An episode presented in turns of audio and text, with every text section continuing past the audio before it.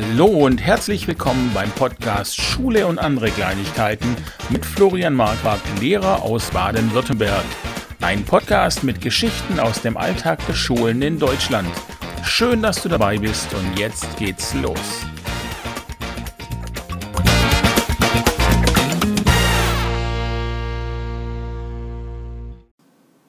Ja, hallo.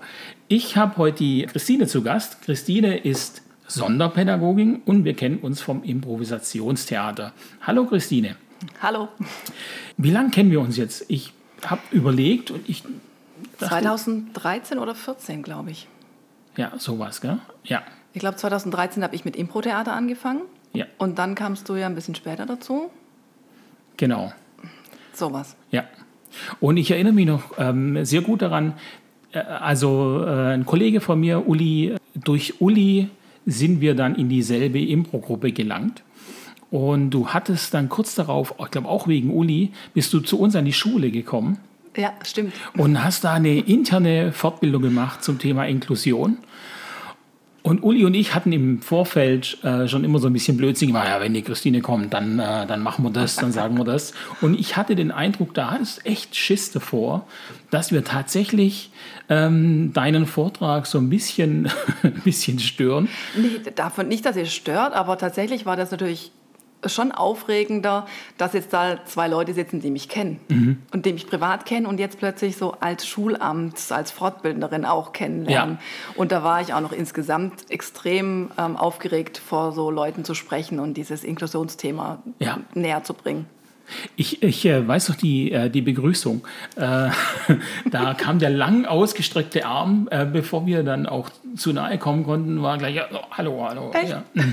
Oh Und das fand ich sehr witzig. Ähm, Begrüßungen sind eigentlich ja nicht so mein Ding. Ich wollte gerade sagen, wahrscheinlich habe ich einfach schon gleich gesagt, nee, nee, der Flo möchte nicht umarmt werden, wir lassen das mal ja, Arm ausstrecken. Genau, ja, das, äh, super antizipiert quasi. ja, Du, warum hast du dich denn dafür entschieden, Sonderpädagogik zu studieren? Ich wollte immer Grundschullehrerin werden. Also ich wusste echt schon ab 12, 13, ich möchte Grundschullehrerin werden. Und nach dem Abi wollte ich aber nicht direkt dann ins Studium gehen und habe ein soziales Jahr gemacht in einem Schulkindergarten für körperbehinderte Kinder. Dann habe ich danach aber trotzdem gesagt, ich wollte immer Grundschullehrerin werden. Ich fange jetzt auch Grundschul, das Grundschullehrerstudium an. Mhm und habe nach anderthalb Semestern gemerkt, irgendwie ist es nicht das. Und bin dann umgeschwenkt auf Sonderpädagogik, was dann quasi die, die logische Konsequenz war, war aus, dem, ähm, aus dem FSJ damals. Mhm. Okay, und das hast auch nicht bereut? Nein. Ich habe mich dann damals ähm, bei verschiedenen Sonderschulen, hießen die damals ja noch, habe ich mich ähm, mal als Praktikum umge umgeguckt. Weil es gibt ja ganz verschiedene Förderschwerpunkte, die man studieren kann für geistig Behinderte, Körperbehinderte, Lernbehinderte und so. Und da habe ich gesagt, ich weiß es nicht genau, was jetzt zu mir passt. Und, und habe dann verschiedene Praktika gemacht und habe zum Beispiel für mich gemerkt, ähm, mit geistig behinderten Schülern zu arbeiten, war nicht das, was ich wollte. Also ich wollte noch so Lehrerin sein, Sachen Mathe, Deutsch und so beibringen. Mhm. Also nicht unbedingt Mathe, aber eher Deutsch. und da war dann einfach diese, diese Förderschule, ähm, wo die Kinder hingehen, wo man früher gesagt hat, sie sind lernbehindert. Das war dann das, was mir am meisten ähm, Spaß gemacht hat. Und die Körperbehinderung, das war, war, wirklich durch dieses FSJ noch, wo die Kinder einfach auch da waren. Und so bin ich zu den beiden äh, Förderschwerpunkten gekommen. Mhm. Okay. Wie ist so für dich der, was ist so für dich der, der größte Unterschied zur normalen Schule in Anführungsstrichen? Also eigentlich ist immer so die so eine Haltung, das Kind steht im Mittelpunkt meines Tuns. Also nicht ein Bildungsplan, ähm, etwas, was ich beibringen möchte oder ein Ziel für alle steht im Vordergrund meines Handels, sondern ich gucke, aha, jetzt habe ich hier fünf Kinder, jedes braucht was anderes zu dem Zeitpunkt und dann bekommt auch jedes das, was es gerade braucht. Das ist wirklich das, was, was die Sonderpädagogik ausmacht. Mhm. Man versucht, so gut wie möglich dran zu kommen, wirklich bedarfsorientiert beim, vom Kind aus zu denken und, und Angebote zu machen, die das Kind erreichen kann. Nicht in die Überforderung, nicht in die Unterforderung zu gehen. Deswegen sind natürlich auch die Klassen an den SBBZ, wie es jetzt heißt, die Sonderschulen heißen jetzt ja Sonderpädagogische Bildungs- und Beratungszentren.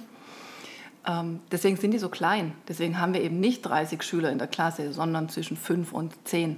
Mhm. Und der Vormittag, der ist dann ähnlich strukturiert wie in einer, in einer normalen Schule oder, oder ganz anders auch?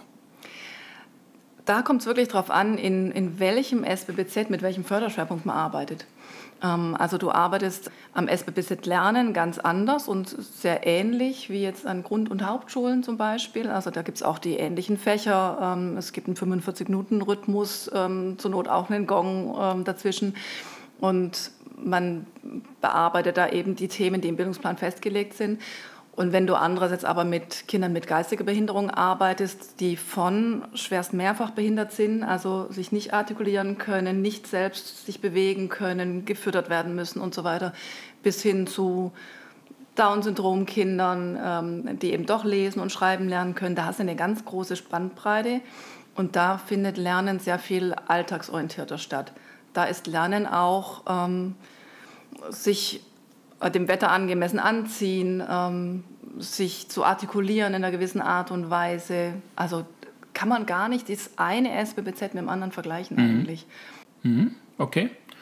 Hast du dich denn als, als Lehrerin verändert im, im Laufe der Jahre? Sagst du, ja, ich, ich bin jetzt, ich sehe Sachen anders oder ich mache Sachen anders, als ich die am Anfang gemacht habe? Ja und nein. Also die, die grundlegende Haltung, so ich möchte für die, für die Schülerinnen und Schüler da sein und denen das Beste bieten, was, was sie erreichen können. Und ich bin quasi Dienstleister für diese Schülerinnen und Schüler. Das ist so grundlegend schon geblieben. Ich glaube, jeder, der Lehrer oder Lehrerin ist, wird irgendwann lockerer ne? so, und sagt, ich plane nicht mehr so viel. Ich weiß eh, dass das nicht alles so funktioniert, wie ich es mir vorher vorgestellt habe in mhm. meiner Planung. Ähm, und und gibt, man gibt mehr ähm, von sich selber auch irgendwie wieder rein, ähm, weil man weiß, die Beziehung, gerade in dem Bereich mit Kindern mit Behinderung zu arbeiten, ist die Beziehung so unheimlich wichtig. Da musst du wirklich präsent sein als Christine Fuchs, nicht nur als Lehrerin Frau Fuchs. Und das hat sich schon auf jeden Fall geändert. Mhm. Okay, also die, die soziale Bindung ist mehr in den, kommt mehr in den Vordergrund. Nein, sagen wir, die andere, das Fachliche kommt mehr in den Hintergrund. Ha, ist natürlich auch schwierig. Ne? Also weil tatsächlich, was ich durch die Inklusion, die ich jetzt seit zehn Jahren schon mache, gemerkt habe, ist, dass wir die Fachlichkeit nicht außen vor lassen dürfen. Mhm. Also vor lauter Beziehung und Alltagsorientierung unseres Bildungsplanes und, und unseres Unterrichts ähm, glaube ich schon, dass manchmal in SBBZ die Fachlichkeit auch zu sehr in den Hintergrund rückt. Mhm. Ich hatte, als ich schon in Inklusion gearbeitet habe, ich hatte damals Dritt-, Viertklässler, mit Neunklässlern aus dem SBBZ einen Adventskranzverkauf. Und dann habe ich gesagt, guckt mal Leute, wir haben jetzt ähm, vier Adventskränze auf 15 Euro verkauft, wie viel haben wir denn eigentlich jetzt eingenommen? Und das konnten diese Neunklässler nicht berechnen. Mhm. Und da dachte ich, sowas darf uns nicht passieren. Mhm. Also natürlich gibt es wirklich Schülerinnen und Schüler, die sehr schwach sind und die wirklich mit Taschenrechner dann sowas ausrechnen müssen. Aber wenn uns passiert, dass Neunklässler 15 mal 4 nicht rechnen können im Kopf, dann machen wir vielleicht fachlich auch was falsch am mhm. SWBZ. Kann man da eine, eine, eine, eine Verteilung festlegen, sozusagen, so viel Inhalt muss auf jeden Fall da sein von dem, was ich am Tag beibringe? Also weil du den, den Tag nicht so strukturieren kannst in Unterricht übersetzt wie jetzt am, an der allgemeinen Schule. Also Störungen haben immer Vorrang. Das ist so. Also wenn, wenn Störungen positiver und negativer Art keinen Vorrang hätten am SWBZ, dann bräuchte ich da nicht arbeiten mhm. wollen. Von daher ähm, kann ich nicht sagen, ich mache jetzt erstmal die erste Viertelstunde Beziehungsarbeit und dann mache ich eine halbe Stunde ähm, fachliche Inhalte. Das bedingt sich immer alles gegenseitig. Und äh, ja, man hat, man muss da sehr intuitiv arbeiten. Mhm. Ja, es ist sehr, unser Beruf ist, hat auf jeden Fall sehr viel mit Gefühl zu tun, auf jeden Fall. Man mhm. muss sich auf die Situation einlassen. Das ist jetzt an der normalen Schule ja auch so. Und ähm, ja, wie du sagst, auch die positive Störung braucht teilweise ihren Raum und ist dann teilweise wichtiger als was Fachliches. Mhm. Das denke ich schon mhm. auch auf jeden Fall. Ja. Mhm. Als mir in der Inklusion dann auch die Schüler begegnet sind, die sich in der Grundschule schwer tun, da habe ich gemerkt, dass die sehr auf mich fixiert waren plötzlich. Also wie wenn sie gespürt hätten, da ist eine, die mich nicht nur über Leistung definiert, Mhm. was ich kann oder was ich nicht kann, sondern die macht einmal mir zwischendurch einen Spaß und ähm, wenn sie merkt, ich kann gerade nicht ähm, nochmal das Stück lesen oder neu anfangen, dann ist es auch in Ordnung. Also das ist mir öfters passiert und aufgefallen, dass je weniger leistungsfähig die Schülerinnen und Schüler waren, umso mehr haben sie irgendwie den Kontakt zu mir gesucht. Die, die Fitten, die waren für sich und das war, okay, da ist auch noch eine andere Lehrerin da, okay, aber die haben mich nicht gebraucht. Ich habe mir ja dieses, ähm, jetzt in meiner neuen Tätigkeit als, als Klassenlehrer, äh, habe ich mich mit Büchern eingedeckt und ein Buch war dann dieses, äh, was gute Lehrerinnen und Lehrer ausmacht. Und im Prinzip geht es nur darum, eben um die Wertschätzung, die man den, den Schülern ähm, zeigt und wie man mit den Schülern umgeht. Und äh, eben im Prinzip genau das, was du sagst, dass man den Schülern zeigt, dass sie wichtig sind und dass man Vertrauen in die Schüler hat und eben nicht immer nur die Noten in den Vordergrund ähm, stellt.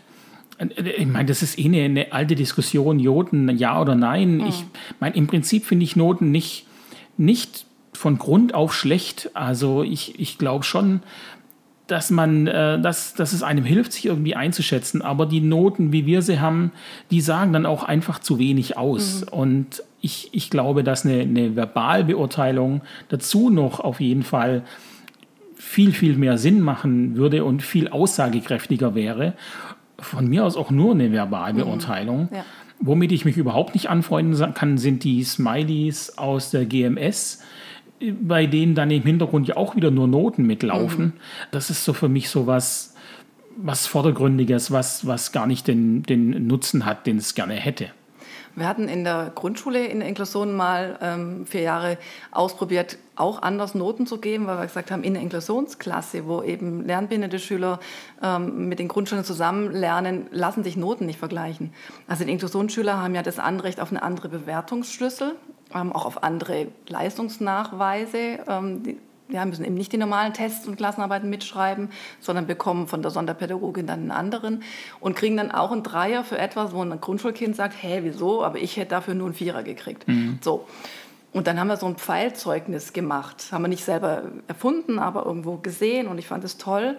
Ähm, über Noten, äh, über Punkte konnten dann die Eltern schon noch umrechnen. Gerade die Grundschuleltern. Ist es jetzt eine 3,5 oder eine 4? Aber das eigentliche für die Kinder war ein Pfeil, der gezeigt hat, wie weit Fortschritte sie gemacht haben. Ähm, und je länger der Pfeil war, umso zufriedener konnten sie mit sich auch sein. Ähm, und es war echt spannend. Wir haben immer wieder auch dann eingeführt, so eine Selbstfremdeinschätzung mündlich zu geben. Was glaubst du, wie gut ist dir etwas gelungen? Ich als Lehrerin sage, da muss ich noch weiterarbeiten, aber das war schon super. Und es war total faszinierend, wie gut sie sich einschätzen konnten. Klar hat man so hauptsächlich Jungs, die dann sagen, wir können alles super gut. Ähm, und Mädchen, die häufiger dann sagen, ja, aber ich glaube, da bin ich noch nicht so ähm, gut und das kann ich nicht. Das, das sehe ich ganz anders. Und dann das Strahlen auch zu sehen. Also dieses Coaching kann man echt nicht nur in der weiterführenden Schule machen, das ging in der Grundschule schon genauso. Und habt ihr das beibehalten? Weil das klang jetzt so, als ob ihr es wieder gelassen hättet. Wir haben es bis zur vierten Klasse durchgezogen. Wir haben dann in der vierten Klasse die, auf dem Elternabend nochmal eine Umfrage gemacht oder eine Abstimmung gemacht, ob die Eltern einverstanden sind. Weil das natürlich für die Grundschuleltern äh, so ein Kipppunkt sein konnte. Ja? Ähm, es geht dann Richtung, wohin wird mein Kind dann mal gehen, auf welche weiterführende Schule. Und sie haben alle gesagt, nö, sie finden es gut. Ähm, sie möchten das so weiterführen. Und von daher haben wir tatsächlich es geschafft, das ähm, vier Schuljahre lang so zu machen. Und danach aber nicht mehr. In der Hauptschule habe ich es nicht mehr versucht einzuführen, tatsächlich. Ähm, und war dann nicht mehr in der Grundschule, um es nochmal irgendwie durchführen zu können. Und die anderen Lehrer haben es nicht übernommen. Nee. Okay. Ja, das war für diese Inklusionsklasse. Das ist ja oft so. In der Inklusionsklasse kann man das und das machen und da funktioniert das. Aber es war wirklich ganz begrenzt auf unsere Zusammenarbeit. Es okay. ist halt so nicht vorgesehen. Ja, und deswegen scheuen sich, glaube ich, viele Lehrerinnen und Lehrer auch davor, was anders zu machen. Und es ist immer die, die Angst im Hintergrund, was sagen die Eltern, wenn ich das anders mache als meine Parallelkollegin ähm, oder nicht so, wie es eigentlich sein sollte, dann ist man angreif oder fühlt sich angreifbar. Ja, das stimmt. Also das mit den Noten, also jetzt ich habe das in der Pandemie gemerkt, als es dann plötzlich hieß, ja, Noten können wir eigentlich groß nicht mehr machen. Ähm, Klassenarbeiten dürfen wir nicht schreiben, Tests dürfen wir nicht schreiben, was ja auch Sinn macht. Wie soll das funktionieren? Man könnte noch mündlich bewerten. Und ich habe dann aber gemerkt, wie man sich so als Lehrer ein bisschen in die Ecke gedrängt fühlt und eigentlich immer denkt, ich muss mich doch rechtfertigen. Ich am Ende muss ich trotzdem Noten geben, egal was ich jetzt in diesem ja. Schuljahr gemacht habe. Und ähm, auch wenn ich mich gut vorbereitet habe vielleicht und der Meinung war, ich, ich habe jetzt das gut gemacht, hatte ich ja trotzdem den Eindruck, ich komme nicht richtig an. Ich mhm. konnte keine Verbindung aufbauen zu meinen Schülern. Viele haben gefehlt. Und dieser Druck, der war echt, der war echt groß. Und äh, tatsächlich hatte ich das Gefühl, dass ich mich rechtfertigen muss, noch viel mehr rechtfertigen muss für die Noten, die ich mache, als sonst. Und das war tatsächlich sehr unschön. Mhm. Wie war denn die Pandemie in der Inklusion? Also ich hatte im ersten Lockdown noch einen Neunklässler, den ich betreut habe. Ähm, und der war so ein Gamer. Also der hat mir mal irgendwann seinen Schreibtisch abgefilmt mit irgendwie drei Bildschirmen und hier und so. Ne? Also der kannte sich gut aus und mit dem habe ich dann ähm, über Zoom tatsächlich, das war das erste Medium, was wir genutzt haben, war ja damals auch noch erlaubt, ähm, haben wir dann dreimal die Woche Online-Unterricht gemacht. Und ich hatte noch eine, eine Erst- und eine Zweitklässlerin und die habe ich nicht erreicht, tatsächlich. Mhm. Es war nicht möglich irgendwas digital zu machen. Die Eltern haben da auch geblockt oder haben auch gesagt, es war dann, es ist ja schon genug, was die Grundschullehrerin schickt. Also ich konnte auch nicht, nicht vermitteln, das ist in der Inklusion oft schwierig, ähm, dass es ja gar nicht darum geht, die normalen Grundschulsachen zu machen, mhm. sondern dass ich ja dieses ähm, zieldifferente Material dann eben auch oder die Unterstützung bieten würde, die habe ich komplett verloren.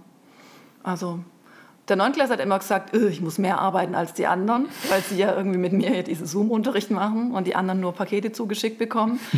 ähm, ja, da hatte ich den Eindruck, das äh, war dann schon ganz gut, so dass er gemerkt hat, Schule ist nicht vorbei. Mhm. Hast du denn, hast du generell mitbekommen, wie das an anderen Schulen lief in der, in der Pandemie? Also du hast ja selber ähm, eigentlich ausgesetzt und bist ans Schulamt gegangen dieses letzte Schuljahr. Also es war zwischendurch immer wieder die Frage, wer darf überhaupt als fremde, also nicht schulinterne Person überhaupt rein? Dürfen Inklusionslehrer noch kommen mhm. während äh, der Pandemiezeiten? Darf Frühförderung stattfinden, die von Sonderpädagoginnen geleistet wird an den allgemeinen Schulen und Sonderpädagogischer Dienst? Da gab es eine große Unsicherheit und eine Zeit lang, glaube ich, war auch war das alles auf Eis gelegt. Und die Kolleginnen und Kollegen haben dann wirklich Materialpakete halt auch versucht zusammenzustellen. Ähm, teilweise auch, weil, weil die Schüler oft schlechter, noch schlechter zu erreichen sind als die anderen schon.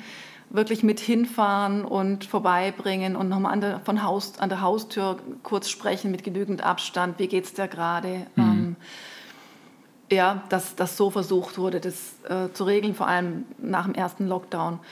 Und dann ähm, im letzten Schuljahr war es dann schon relativ normal wieder möglich, dass da auch eben die, die Kollegen mitarbeiten konnten. Mhm.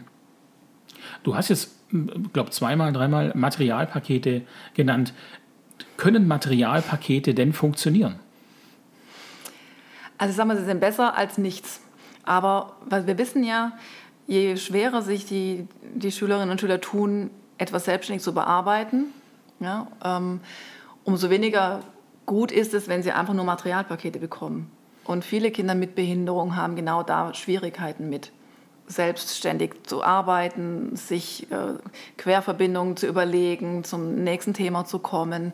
Ich hatte mit den Schulleitungen von SBZ Lernen mit einigen Kontakt und die haben mir erzählt, dass jetzt die Eltern teilweise mehr für ihre Kinder und ihren schulischen Erfolg getan haben als in den Jahren davor. Mhm. Dass ihnen irgendwie klar war, jetzt müssen sie wirklich auch mitarbeiten. Mhm. Ähm, also das ja, war ganz unterschiedlich die Erfahrung, aber schon so, dass auch Eltern motivierter waren, sich um schulische Belange zu kümmern, weil es die Schule nicht konnte in den Lockdowns. Mhm. Ja, schön. Also das ist ja eigentlich was Schönes, mhm. wenn das tatsächlich äh, passiert ist. Ich habe das so erlebt, ja, mit den Materialpaketen, dass sie ähm, Schüler die Sachen abholen mussten am Montags freitags mussten sie es, glaube ich, abholen. Da mussten alle an die Schule, äh, durften immer nur separat in den Raum, haben sie ihr Materialpaket abgeholt und dann mussten sie es eine Woche später wieder abgeben.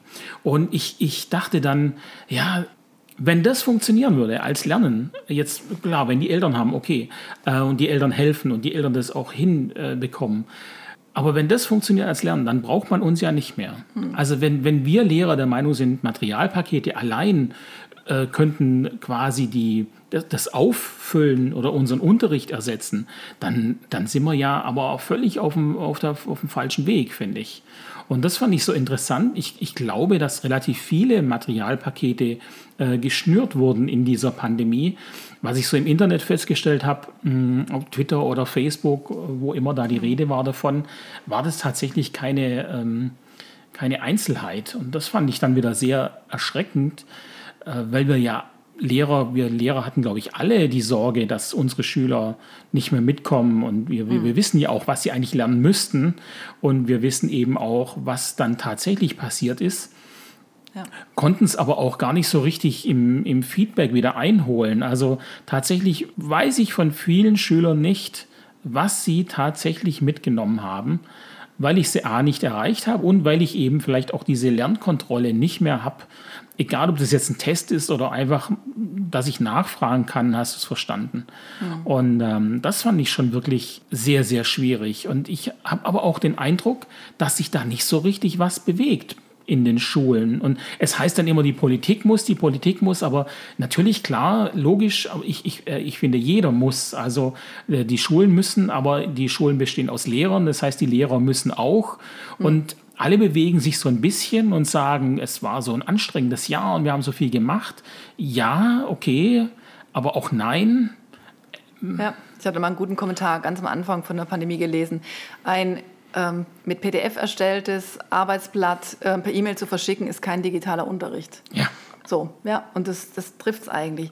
Also die Kolleginnen aus dem SBBZ, die mir berichtet haben, dass es gut läuft, die hatten alle parallel zu den Paketen auch wirklich Online-Unterricht. Ähm, also mhm. da war jeden Tag online über verschiedene ähm, Methoden, war dann tatsächlich auch der Lehrer ansprechbar. Mhm. Also von wegen, ihr könnt mich jederzeit fragen, schafft mal auch in euren, in euren Paketen.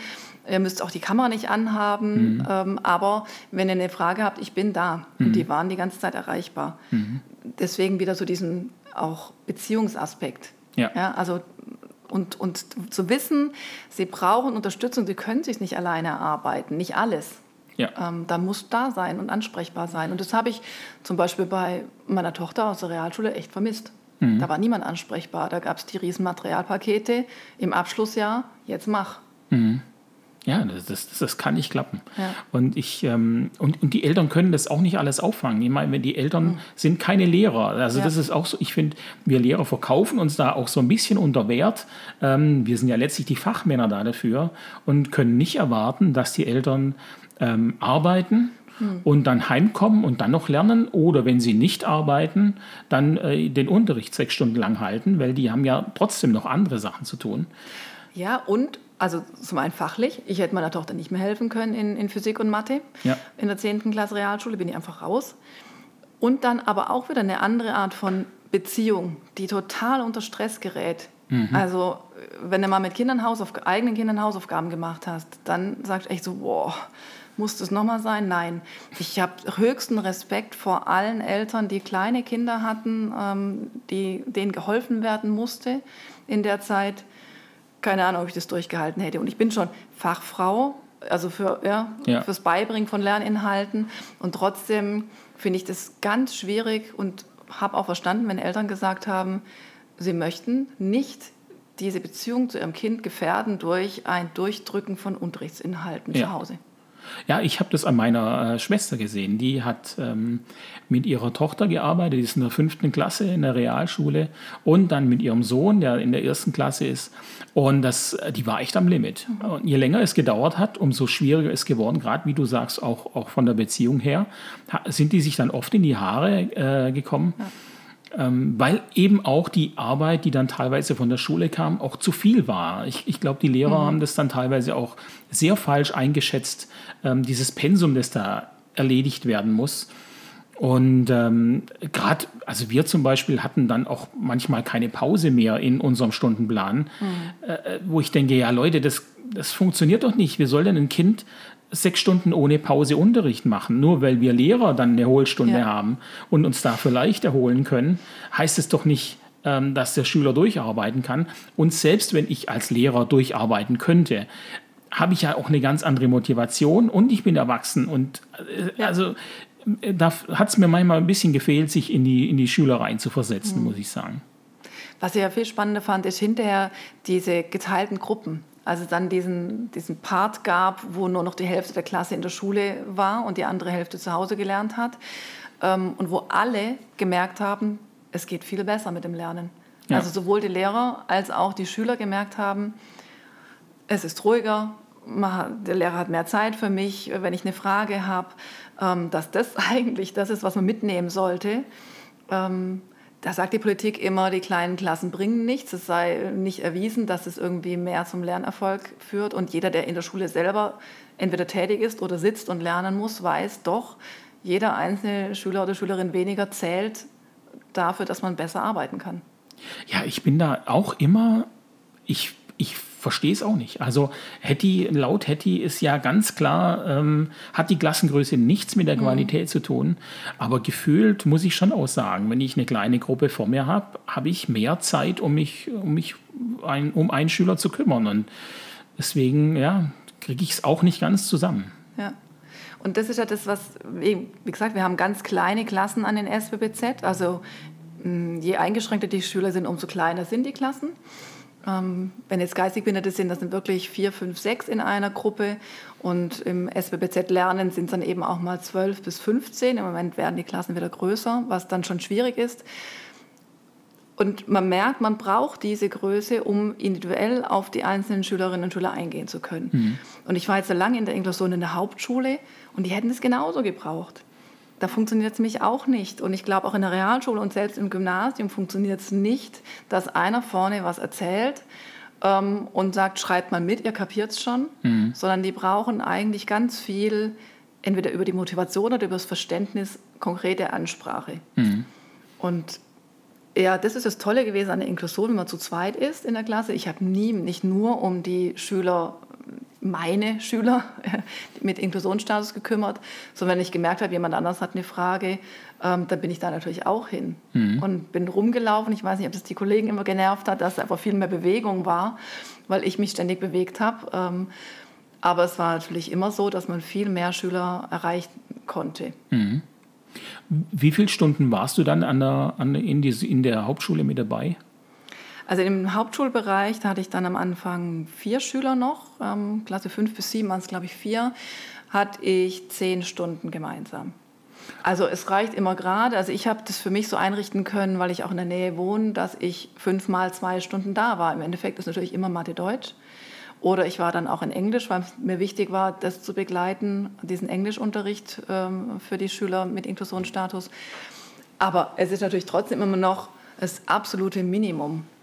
Und heutzutage, ähm, das ist jetzt auch schon wieder acht Jahre her, ist die Versorgung wird immer noch schlechter, gerade aus den SBBZ Lernen heraus, die, wo die Lehrkräfte fehlen ohne Ende, ähm, können immer weniger in die Inklusion abgeordnet werden, sodass wir teilweise pro Schüler nur noch eine Stunde sonderpädagogische Lehrkraft haben. Also wenn wir fünf Schüler dort hätten, hätten wir vielleicht fünf Stunden doppelt besetzt in der Woche. Mhm. So kann Inklusion eigentlich nicht funktionieren. Nee. Ja. Nee, gar nicht. Und das, die, die Lehrer, ja, wie, wie hast du die Lehrer kennengelernt, die dann einen inklusiv äh, beschulten Schüler in der Klasse drin haben? Gibt es da Berührungsängste oder sind die dann offen? Wie, wie nehmen die das auf? Wie gehen die damit um? Also jetzt, wenn ich an mich denke, ich bin da eher der Mensch, der erstmal durchatmen muss quasi. Mhm. Und ich glaube, ich wäre einer, der eher mal Berührungsängste hätte. Wobei ich, ich hatte mal einen inklusiv beschulten Schüler. Als ich angefangen habe, ähm, der war da halt einfach drin. Ich habe jetzt da keine Informationen bekommen. Mhm. Ich weiß nicht ja. genau, was der hatte. Der konnte nicht richtig gehen. Ja, wie, wie, wie sehen die Lehrer das? Also sehr unterschiedlich. Klar, so wie Sonderpädagogen unterschiedlich den Einsatz in der Inklusion sehen. Ja. Also es gibt auf beiden Seiten welche, die sagen, jawohl, das will ich und das ist toll. Das sind meistens die, die es im Moment auch machen, mhm. weil sie sagen, okay, ich melde mich freiwillig. Ähm, das war auch bei den Kolleginnen und Kollegen, die ich jetzt in den letzten Jahren hatte, so, dass sie sich das gut vorstellen konnten, das zu machen. Und trotzdem müssen immer alle durchatmen. Mhm. Also auch ich war echt nervös vor meinem ersten Inklusionseinsatz, weil ich sagte, puh, man hat ja keine Erfahrung damit. Mhm. Ähm, und du bringst eine gewisse Erfahrung entweder aus dem Allgemeinbereich mit oder aus dem sonderpädagogischen Bereich, aber Inklusion ist nochmal was Drittes. Mhm. Ist einfach so. Ähm, also ich hatte das Glück, dass alle meinen Einsatz in der Klasse gut geheißen haben. Es gibt auch Kolleginnen, die erfahren dann, geh du mal raus mit deinen Schülern, wenn du mhm. kommst. Also zu mir ins Klassenzimmer darfst du nicht. So hätte ich nicht arbeiten können und mhm. wollen. Und sie haben immer relativ viel ähm, Sonderpädagogik akzeptiert. Ich habe immer versucht, für die ganze Klasse irgendwelche sonderpädagogischen Aspekte mit reinzubringen. Mhm. Aber ich verstehe wirklich jede Lehrkraft, die sagt, oh, ich habe es nicht studiert, ähm, ich habe keine Ahnung, Hilfe. Dass es als erstes mal kommt, ist vollkommen verständlich. Und es heißt, es wird immer so gestritten zwischen, muss die Haltung erst stimmen, damit Inklusion funktionieren kann. Und ich glaube das nicht. Ich glaube, dass durch eine ein reingeschmissen werden in Inklusionssetting, was dann doch tatsächlich besser funktioniert als erwartet, sich auch die Haltung ändern kann. Mhm. Dass die Kinder auch da sein dürfen und mhm. nicht weggehören. Aber wie soll jetzt eine Lehrkraft damit umgehen, wenn du sagst, ähm, momentan kriegt man vielleicht eine Stunde pro Schüler, jetzt ist er ja aber, das heißt, du bist eine Stunde mit dabei und den restlichen Tag bin ich allein. Mhm was mache ich jetzt? Gibt es eine Anlaufstelle, wo ich sage, da kann ich mich wenden, da kriege ich Material oder da sagt man mir, wie ich, wie ich umgehen kann damit? Ja. Ähm, also zum einen ist natürlich immer die sonderpädagogische Lehrkraft, die vor Ort ist, dafür zuständig, den Lehrern zu sagen, also der Max braucht das und Julia braucht das ja, ähm, geh da so vor, ähm, ich bringe dir Material aus dem SBBZ-Bereich, mit denen könntest du arbeiten in der Zeit, wo ich nicht da bin. Wobei die das natürlich nicht für alle Stunden vorbereiten können. Mhm. Also sonst wäre ihr Deputat auch mal wieder ganz anders. Und dann gibt es ähm, von diesem Zentrum für Schulqualität und Lehrerbildung, ZSL, gibt es auch Fortbildner und Fortbildnerinnen, die, die man äh, zu sich holen kann die entweder eine Fortbildung vor Ort machen oder man kann zu Fortbildungen gehen, die angeboten werden. Ähm, das mache ich auch als, als dritten Bereich quasi Praxisbegleiterin Inklusion heißt es, wo wir wirklich vor Ort mit den Kolleginnen arbeiten und deren Fragen beantworten. Und das kann sein von, wie mache ich das mit den Zeugnissen nochmal genau und mit der Leistungsmessung und Bewertung, ist immer ein Riesenthema, hatten mhm. wir vorher schon davon. Ja. Ähm, oder guck dir mal unseren Unterricht an, machen wir das gut so? können wir da noch was verbessern? Oder eben bring uns mal Material mit, ähm, mit dem wir arbeiten können. Und da können wir einen Teil leisten davon, aber weil die eben so individuell sind, die Schülerinnen und Schüler, können wir nur sagen, versucht aus, was passt. Mhm. Und eigentlich sage ich bei jeder Fortbildung, wo ich bin, ähm, seid gnädig mit euch. Also ihr könnt nicht 100% Sonderpädagogik in der Inklusion leisten. Mhm. Und die Eltern haben sich für Inklusion entschieden und sie haben davor in dem Beratungsverfahren beide Optionen bekommen. 100% Sonderpädagogik am SBBZ. Und wenn sie sich dafür nicht entscheiden, entscheiden sie sich für eine andere Art der Beschulung, nämlich für ganz viel Normalität, mhm. die sie sich gewünscht haben für ihr Kind und die sie dann halt auch bekommen. Mhm.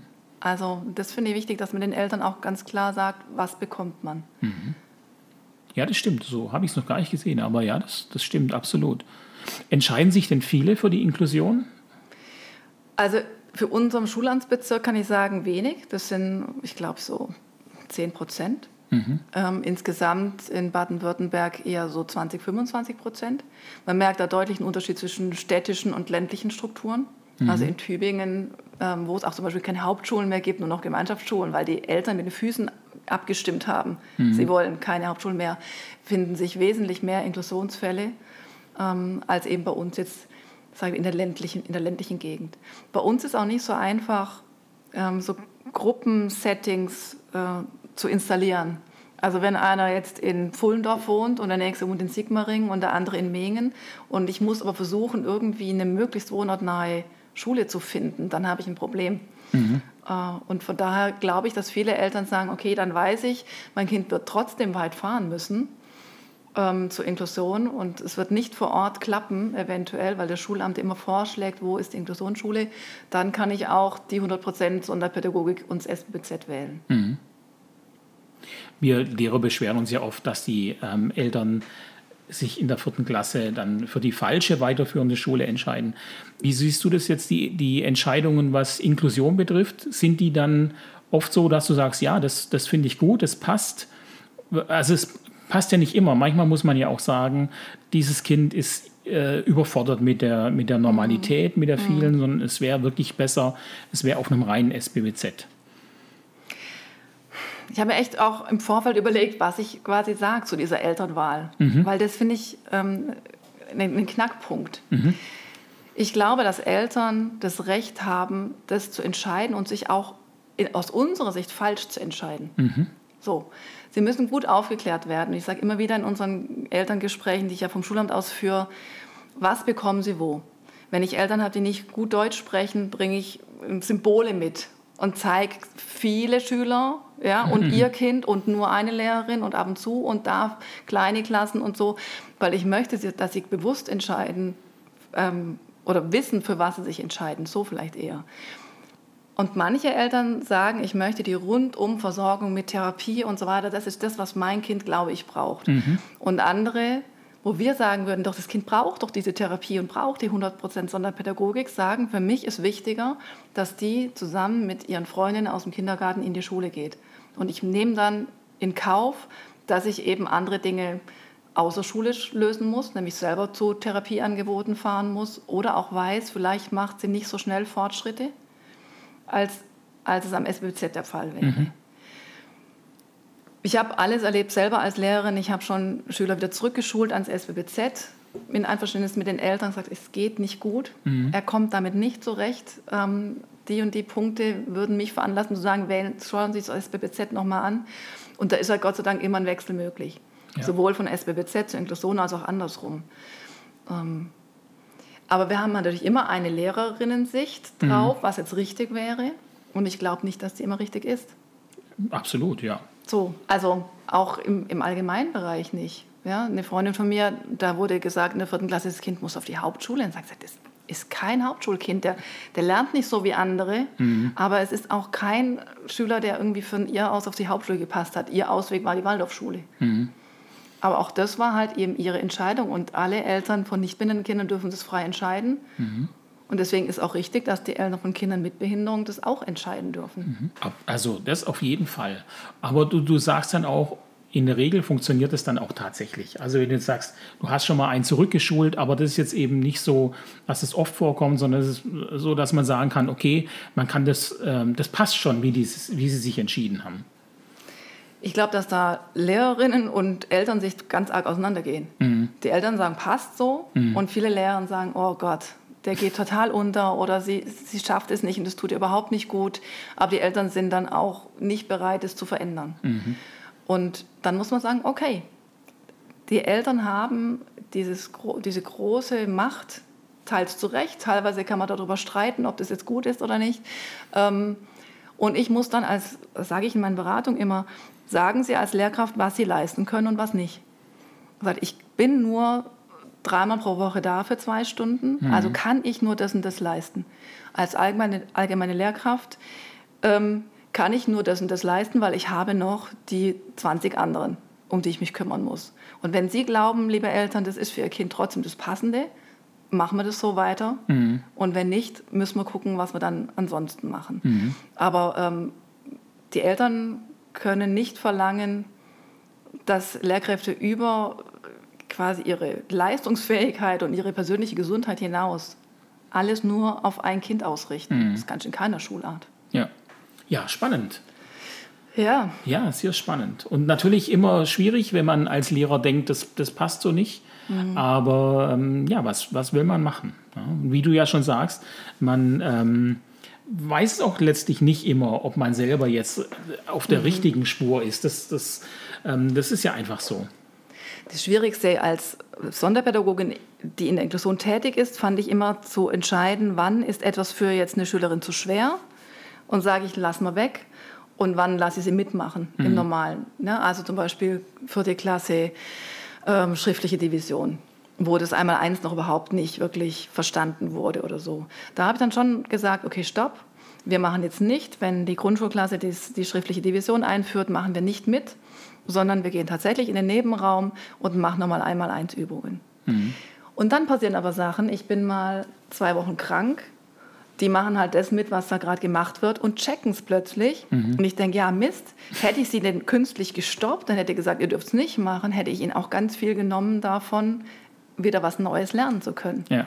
Also das finde ich in der Inklusion immer noch das Allerschwierigste, ähm, weil sobald du einen, einen Punkt, also sobald du entscheidest, jetzt wird etwas von der Allgemeinklasse nicht mitgelernt, ähm, kommen die ins Hintertreffen und haben ja auch keine Anschlussmöglichkeit mehr mhm. bis zum nächsten Thema. Mhm. Nicht immer schon mit, mit seiner eigenen Idee richtig. Mhm. Ja, klar. Ja. Das, ich denke, das macht dann auch viel Erfahrung aus einfach. Da mhm. wird man sicherlich sicherer, je mehr Erfahrung man hat. Ja, ja genau. Und ich hatte auch Schülerinnen, die haben dann gesagt, sie möchten den Hauptschulabschluss probieren. Und ich dachte, puh, das wird schwierig. Mhm. Ähm, die Eltern wollten das eben auch, das klappt schon. Dann haben wir den Bildungsanspruch aufheben lassen vom Schulamt. Ähm, sie waren reguläre Schülerin, ich durfte nicht, ihnen nicht mehr helfen. Mhm. Und haben einen relativ guten Hauptschulabschluss geschafft. Mhm. Da wäre ich falsch gelegen. Mhm. So, ja, keine Ahnung. Das ist wirklich was, mit dieser Unsicherheit muss man extrem umgehen können mhm. in der Inklusion. Auch, dass ich mir natürlich Pläne mache, was sollte jetzt das Kind als nächstes lernen, welche Bildungsangebote wären gut. Und dann mache ich es aber nicht selber. Dann muss ich es ja abgeben an die allgemeinen Lehrkräfte. Mhm. Ich hatte immer wieder äh, Situationen, da habe ich gesagt, also nimm mal das Mathebuch jetzt für die nächste Einheit, für den Schüler. Und der Kollege hat dann gefunden, ach nö, er nimmt doch das normale Mathebuch. Okay. Und ich kam am nächsten Tag wieder so, äh, wieso arbeitest du jetzt in dem Hauptschulbuch? Ja, ja, der Herr X hat gesagt, ich soll. Okay, so, ja, also muss man sich auch ganz arg zurücknehmen mhm. lernen mhm. als Sonderpädagogin, in was man sonderpädagogisch erreichen kann. Mhm. Das müssen die miteinander irgendwie ausklamösern, tatsächlich mhm. manchmal. Ja, ja. Gut, dass ich es nicht mache. Ja, schwierig, aber schön. Also auf jeden Fall spannend. Ähm, man hat ja doch nicht immer so viel, so viel Einblick als normaler Lehrer, sage ich jetzt mal. Und äh, von daher finde ich das sehr interessant. Jetzt sind ja ähm, die Lernbrücken gehen los. Wir, heute ist äh, Mittwoch. Am Montag starten die Lernbrücken in Baden-Württemberg. Inklusion findet da aber nicht statt, oder?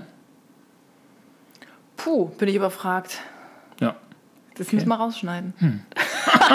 Was ich nicht weiß, wird rausgeschnitten. Ja, okay. Natürlich. ich glaube nicht, dass irgendein Sonderpädagoge sagen würde, die Form des Lernens in Lernbrücken ist sinnvoll.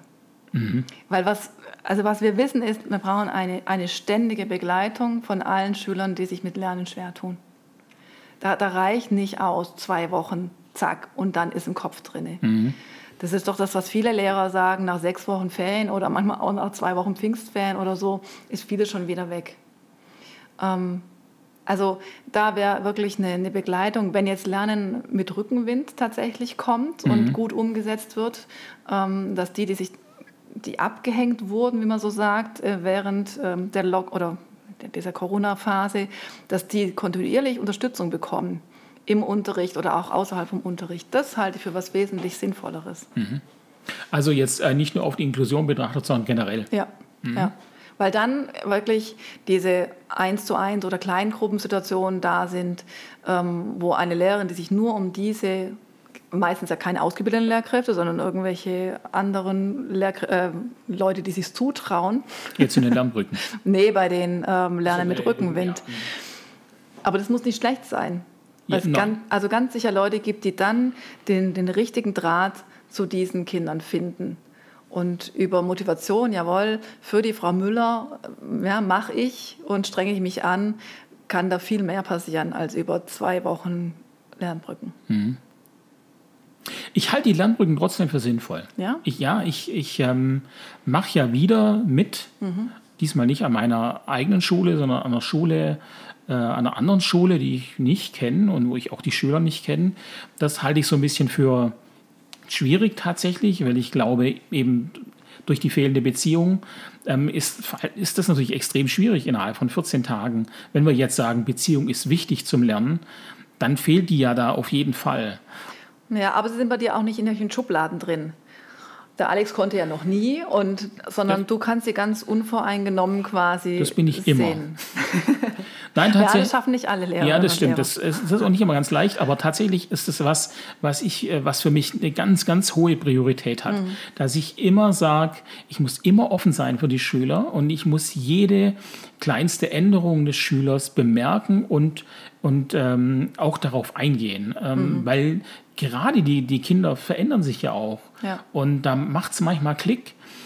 Wir Lehrer haben den Schüler aber in der Schublade drin und kriegen den Klick nicht mit und machen dadurch so vieles wieder kaputt. Ja. Deswegen da lege ich tatsächlich viel Wert drauf. Und äh, spätestens nach den Sommerferien hat jeder Schüler eine neue Chance, sage ich mal. Aber eigentlich versuche ich das auch unterm Jahr immer zu sehen. Wobei man es sicherlich nicht immer sieht. Das kann schon sein oder zu spät. Aber jetzt auf, die- auf die Lernbrücken betrachtet, ich glaube, dass jetzt die Schüler, die jetzt in den Lernbrücken sind, äh, die wurden ja mehr ausgewählt als letztes Jahr. Letztes Jahr hat man ja so alles reingepackt und äh, jetzt hat man sehr speziell darauf geachtet.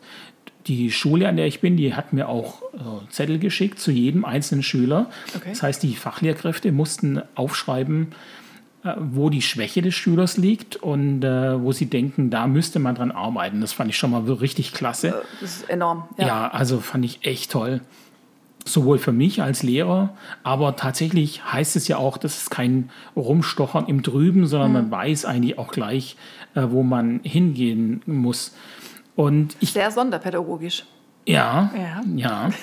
ähm, und ich denke, natürlich, diese Lernbrücke kann nicht aufholen, was, was man jetzt verpasst hat. Wie soll das gehen in 14 Tagen? Aber ich glaube, dass man, dass die Schüler aufholen können, auf jeden Fall. Ich glaube, sie werden etwas mitnehmen und etwas ist mehr als nichts.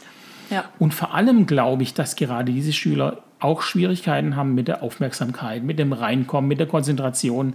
Wenn die jetzt zwei Wochen früher da sind, glaube ich, starten die in einer, in einer konzentrierteren Phase in den regulären Unterricht, als das die anderen Schüler machen. Und ich glaube, dass schon allein deswegen die Lernbrücken sinnvoll sind. Also besser als nichts auf jeden Fall. Ja. Ich habe halt immer Angst, dass es dann so diese Einmal-Situationen sind und dann äh, werden die Schüler, die eigentlich dann eine Begleitung auch längerfristig brauchen, wieder einfach mitlaufen gelassen und so dass sie dass es dann doch wieder schneller verloren geht. Na eben deswegen in Kombination mit Rückenwind, wo Ja. man dann sagt, äh, da, da macht man den Anfang, den Start Ja. und führt es dann über die Jahre weiter, über das Jahr weiter. Das finde ich, das ähm, glaube ich, könnte tatsächlich eine gute Sache sein. Ja. Ich habe letztes Jahr, als ich an meiner Schule die Lernbrücken hatte, habe ich Schüler kennengelernt, die ich bisher noch nicht hatte. Und ich hatte die dann aber im darauffolgenden Jahr Ah, das ist spannend. und hatte zu diesen Schülern eine ganz andere Beziehung, äh, weil wir uns schon kannten. Und tatsächlich hat sich das auch gehalten, das ganze Jahr über. Ähm, das fand ich super spannend und es war tatsächlich sehr nett, weil die Lernbrücken ja nicht so steif sind wie jetzt Unterricht. Es ist ja trotzdem alles ein bisschen lockerer und wir treffen uns ja eigentlich doch in den Ferien und so und ähm, nur kurz und mittags macht wieder jeder, was er will. Ja. Von daher fand ich das tatsächlich auch ein sehr interessanter Aspekt. Und ich glaube auch tatsächlich, dass du dir äh, über diese Beziehungs, das, die fehlende Beziehungsebene keine Sorgen machen musst, weil Kinder innerhalb von einem Bruchteil von Sekunden Beziehungen, glaube ich, aufbauen können, wenn sie merken, da ist jemand, der mich wertschätzt. Ja.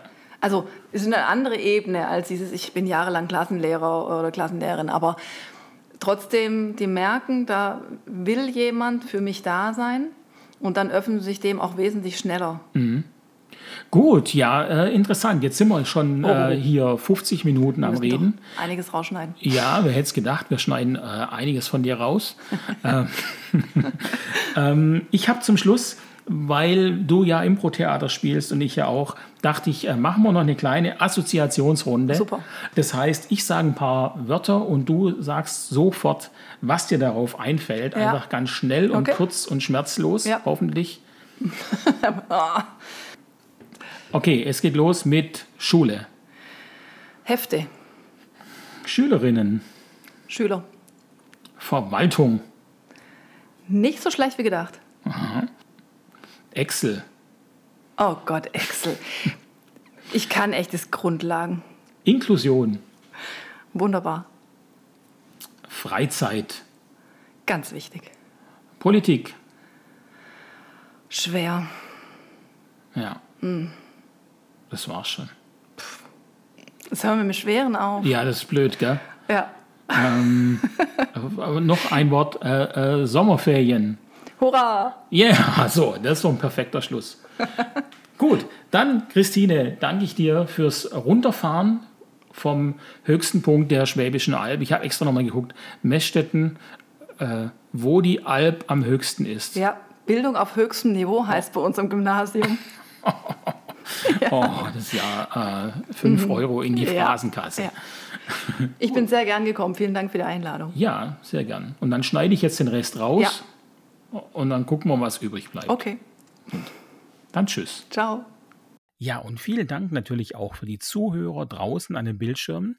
Ich freue mich darauf, wenn ihr nächste Woche wieder einschaltet. Nächste Woche ist Steffi zu Gast. Sie war Referendarin an meiner Schule und hatte letztes Jahr ihr erstes richtiges Jahr als Klassenlehrerin. Ich freue mich drauf und bis dann.